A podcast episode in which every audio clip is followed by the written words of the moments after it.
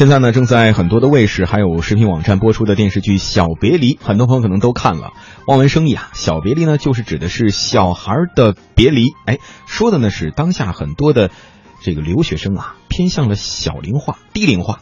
那这样的一种主题呢，也是《小别离》在教育题材作品当中全新的一个卖点了。这部戏呢，四十五集，很长，也可以看出啊，这出戏当中的别离呢。不仅仅指的是留学啊，所谓的教育呢，也不只停留在成绩这样的一个话题。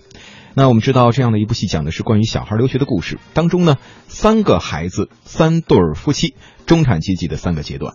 我们来仔细的聊一聊，其中比如说由黄磊和海清，他们呢饰演的是当中的一一对正宗的中产阶级夫妻。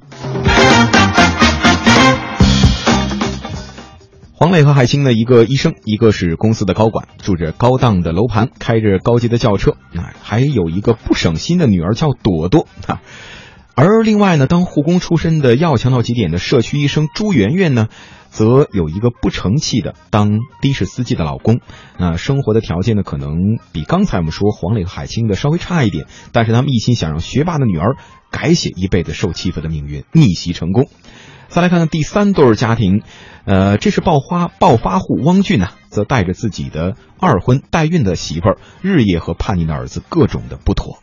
三个家庭面临的三种问题：第一个家庭朵朵面临的是去留学还是不留，而第二个家庭的学霸呢，面临的是我非常想留，但是有没有钱留。最后一个家庭富二代面临的是钱不是问题，但孩子愿不愿意留。整个电视剧呢由此展开，也演绎出了一种悲欢离合的情境。这出戏的总编剧呢叫何晴，他说啊，把原作的小说当中的四个家庭，自己呢又重新的化整为零，重组为三个。他想把最普遍的家庭的样态集中呈现。当多数的人都能从上中下的成绩里，或者说优中劣的家庭环境当中对号入座，而主创们想要达到的呈现不评判，这个时候可能也就有了落入人心的可能了。我们举个例子吧，比如说当中的琴琴妈朱媛媛，那本身是个励志人物，她呢家在外地，靠自己的努力在大城市当中立足，人呢到了中年了，却依然是为了文凭啊、执照啊而奋斗。他呢也为了自己学霸女儿的常青藤大学的梦想是倒腾房子，但是他觉得一点都不累。但是呢，韩青却无法接受这一系列的思想，自以为是注定是家庭核心的惯性看法呢。但是呢，青春期普遍叛逆的孩子，还有步入老年的家长，却往往是另有观点的。这也凸显了外地女还有北京土著之间的价值观的战争。我们来听一听当中的学霸家庭这样一段音频。啊，可以可以，嗯，行。哎呀，琴琴是个聪明孩子啊，你跟他说，他他一点都不啊。行，睡睡觉睡觉睡觉。我回来回来，把那牛奶拿着喝了它。下次可不能这样了，知道吗？嗯。啊，安全无小事，记着妈妈的话。嗯，去吧，去洗洗涮涮去吧。嗯，把奶喝了啊。嗯，刚刚我们听到的是朱媛媛啊饰演的这个学霸家庭的一段音频。啊，再比如说，汪俊饰演的张亮忠，人物的设定呢是一个有钱人啊，离异之后呢，前妻是因为病故了，新娶的妻子呢怀孕待产，他呢和原配所生的儿子虽然有隔阂，但是心底里边仍然是那种传统的家长观，哎，长子就要继承家业，但是呢，面对自己儿子学学习不好啊，每况愈下的这个分数，他觉得送出国，哎，就是这个百忧解了。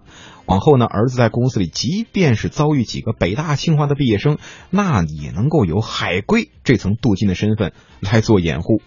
那从我们这个网上热议来看啊，类似这种逃学，还有逃避升学压力，或者说出国与履历光鲜之间，确实有着一种不可名状的微妙关系。接下来我们再来听听学渣家庭当中的音频。你这是让我给你签字啊？学校要求家长签字。我这不是尊重您吗？您就是我家长。我怎么觉得这是个坑啊？哎，小人之心了啊！我真的是为了咱家庭和谐。你想啊，老张在外边奔波劳累了一天，回来还要应付签字这种小事儿，那哪还有功夫陪您啊？不合算啊！您要是给我签了，老师还认，咱这事儿啊就就此先过，黑不提白不提。你这是不想让你老爸知道你这分数，拿我糊弄事儿呢吧？哎呀，不是我，这真是一片冰心在玉壶啊！哎呀，后妈啊，不是，呃，后妈姐姐，哎，不是，小妈阿姨，你看啊，这老张答应我不送我出国，咱们以后要在同一屋檐下好几年了。我现在给您伸出和平橄榄枝，就看您接不接。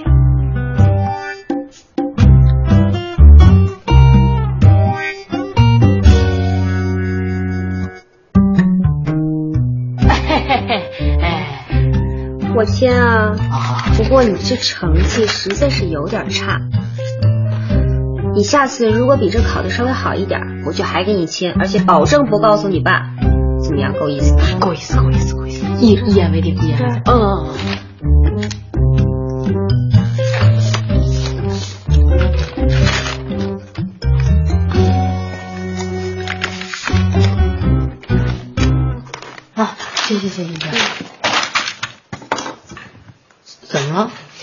得拍张照啊，省着以后你黑我怎么办？哎呀，不会怎么会？你放心吧，我是那个人，真是。谢谢啊。哼，小子。刚刚我们听到的是这个电视剧当中的学渣家庭当中的音频哈，相比刚刚的两组啊，朵朵一家在现阶段呢对出国留学是绝不热衷的。也正因为如此，他们的日常呢更贴近平房当中的大家。呃，中考啊，青春期啊，可能是摆在孩子和人道中间的精英家长们最大的考验了。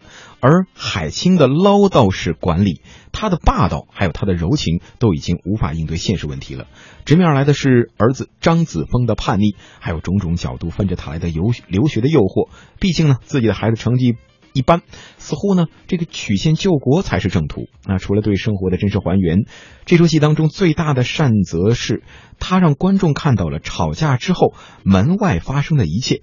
比如说吧，第六集当中，这个朵朵呢和妈妈发生了激烈争吵之后呢，把自己关在房子里边，客厅伤心的妈妈成了泪人，她非常的不理解啊，明明父母是世界上最爱孩子的人，为什么啊却被他们当成了敌人呢？更加揪心的是。父亲也泣不成声了，他怀念着孩子还捧在怀里、牵在手里的日子，伤感自己不再是女儿跌倒之后迫切需要的拥抱了。哎，不知道有多少的听众朋友或者观众朋友会在这一刻泪湿双眼呢？来，我们一起来听一听当中普通家庭的这段音频。尊重，好，那我尊重你们，请你们告诉我，你们除了尊重分数还会尊重什么？我在你们眼里就是个分数机器。方头子，你可以这么跟你爸爸说话吗？谁让你这么跟你爸爸说话的啊？你现在在训我们，你知道吗？你们训的还少吗？每天一个唱红脸，一个唱白脸，这就关心我了。你们真是虚伪！你出去，请你们出去。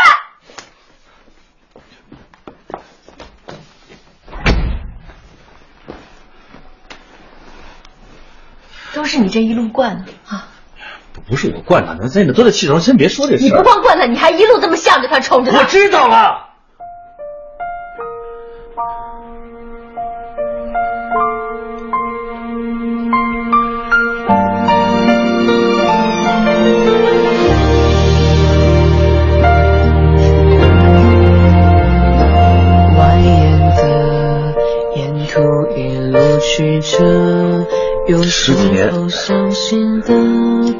未必开花结果。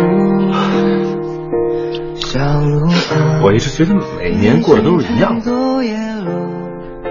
从你二十多岁生孩子，把他抱到以前那个房子，再抱到这新的房子，抱他进来，抱他出来。我觉得每年过都一样，突然今年就什么都变了。青春期来的挺好，过了过了青春期。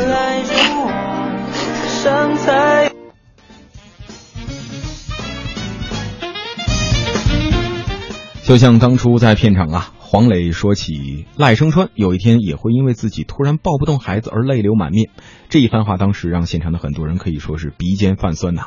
原来啊，这个电视剧当中有句台词是这么说的：“他说啊，世间所有的爱都是为了团聚，唯有父母的爱指向别离。”这是多么有情又无情的事实。而当爸爸悄然给朵朵的门缝里塞进纸条，上面写着“饭在门外”，从这个细节又可以看出很多自家父母的身影。这一刻，无论是正在还是走过青春期的孩子们，也都会懂得，所谓的成长，不就是慢慢懂得了父母们的不容易吗？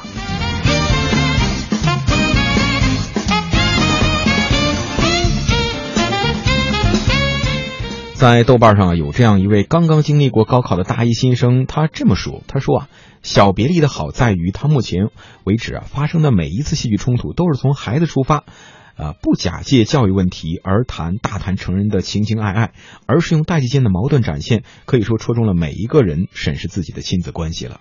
这也印证了编剧何晴所说的：剧中的人呐，不是你我的未来，就是你我的过去。为人父母的也可以想想，真正健康的家庭教育是教学相长，携手成长。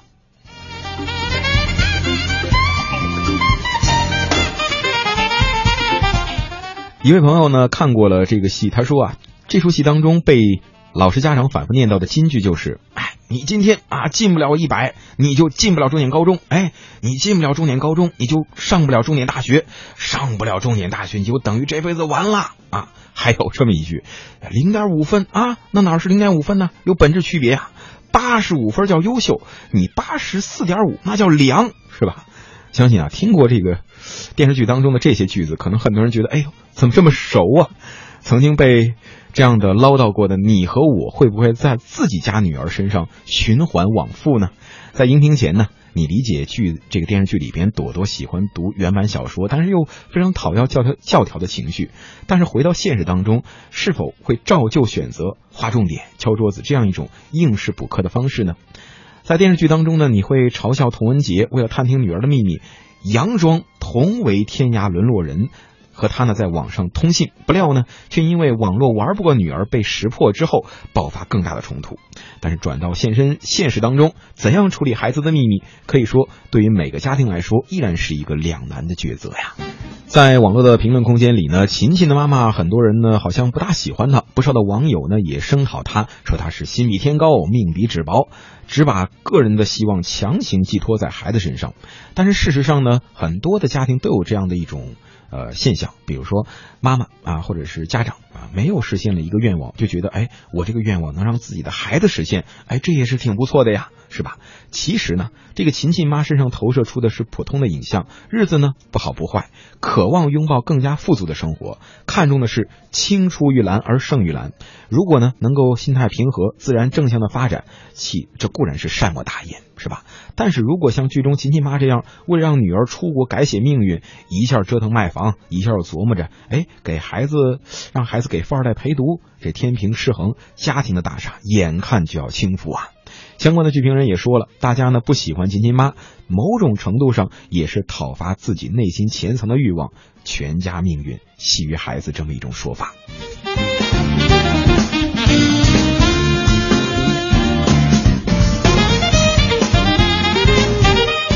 那作为两个孩子的母亲呐，编剧何晴她说了，小别离呢只呈只负责呈现，他呢不主观评价。如果非要说是灌输理念，那就是在育儿当中也把自己教育了，以及呢对孩子无条件的接纳和爱。所以啊，电视剧《小别离》呢这一条主线讲述的孩子为什么去留学，是不是适合去留学，而潜伏又贯穿始终的线呢，是蕴含的更大的一个主题，那就是任何人都是。独立的人，即便是父母，您呢也要学会放手。所谓的父母之爱呢，就是一场得体的退出，这恰恰也是摆在中国父母面前很难的一关。不然呢，这段话也不会让很多的人觉得百感交集啊。所谓父母子女一场，不过是意味着你和他的缘分就是今生今世，不断的在目送他的背影渐渐远行。你站在小街的这头，望着他逐渐消失在转弯口，而且他用背影告诉你，不必追。成长呢，不过是父母们在倚靠在门框上，凝望着儿女越走越远的背影；别离呢，望着孩子跨出国境线，所谓的小，从他们长大成人之后的生活里离场，也变成了所谓的大了。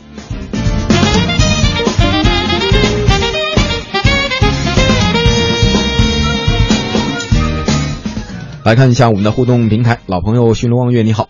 他说啊，小别离这个题材当中戳中了所有子女留学经历的家长的心事，可怜天下父母心，与我的青春我做主的青春叛逆，在留学还是不留啊这两者上，两种价值观发生的冲突很有现实感，互相尊重，尊重孩子自己，让他们来选择自己的人生道路，这可能对于子女成长真的很重要啊。没错，每一个时代呢，可能都有自己的情绪，但是呢，在现在的这样一种时代里，也就注定了一种集体的焦虑。不知道您同不同意啊？比如说呢，在五十年代，美国人的集体焦虑；九十年代，香港地区的集体焦虑。所有的经济高速发展的时代呢，人们都是极度焦虑的，因为选择太多了，而每一个选择也都会意味着将来生活形态的千差万别，责任很大，所以你是无比的焦虑。正像电视剧《小别离》当中的朵朵，真像小时候的自己。再过些年，也许您就会成长为文杰那样的妈妈，等等等等，是吧？接受焦虑，那就像接受我们的时代，接受这个时代给我们这一代人共同的好和坏。好了，在今天上半时段的最后，我们来听一听《小别离》的主题曲《爱恨别离》。下半时段，我们继续文艺大家谈。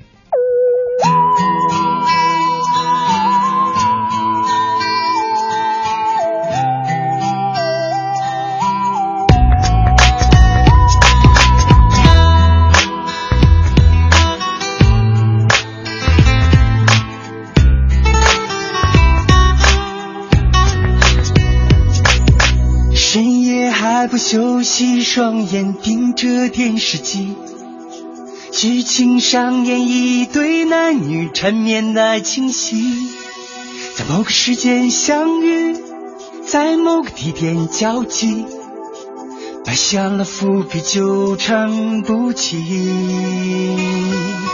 深夜还不休息，看着爱的样板戏。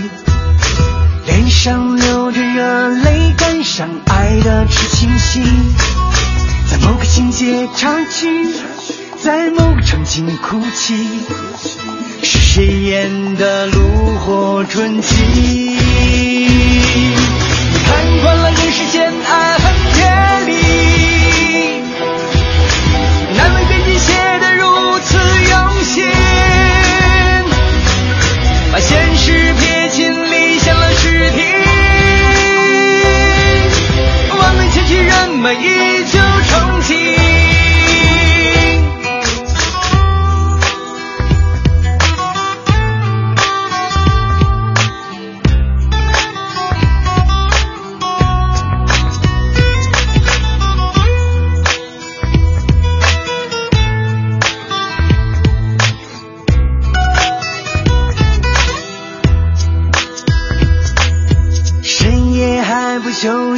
双眼盯着电视机，剧情上演一对男女缠绵的爱情戏，在某个时间相遇，在某个地点交集，埋下了伏笔，纠缠不清。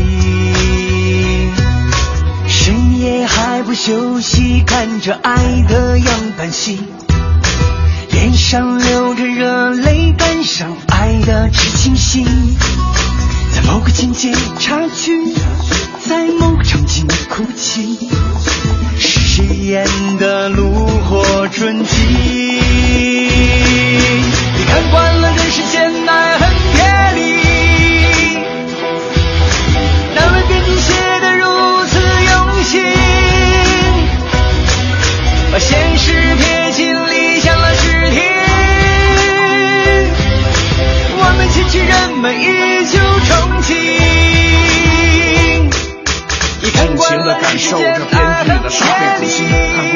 惯了人世间爱